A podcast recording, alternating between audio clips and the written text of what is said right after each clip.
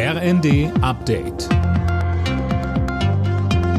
Stündlich neu. Auf den Punkt informiert. Ich bin Linda Bachmann. Guten Abend. Nach den schweren Erdbeben hat der türkische Präsident Erdogan den Notstand für betroffene Regionen im Süden und Südosten des Landes ausgerufen.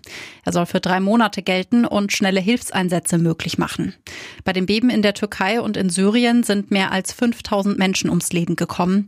Die Suche nach Verschütteten läuft nach wie vor auf Hochtouren. Experten gehen davon aus, dass die Opferzahl weiter steigen dürfte.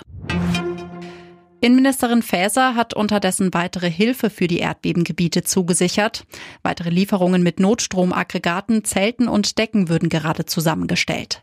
Am Mittag ist ein Team des Technischen Hilfswerks in das Katastrophengebiet aufgebrochen, THW-Präsident Gerd Friedsam. Hier geht es um Trinkwasserversorgung, um die Wiederherstellung der Elektroversorgung und weiterer Dinge, die dringend nach einem solchen Erdbeben benötigt werden. Und es ist kurzfristig dann zum Abruf bereit, wenn die türkische Regierung diese Mittel dann auch tatsächlich abruft.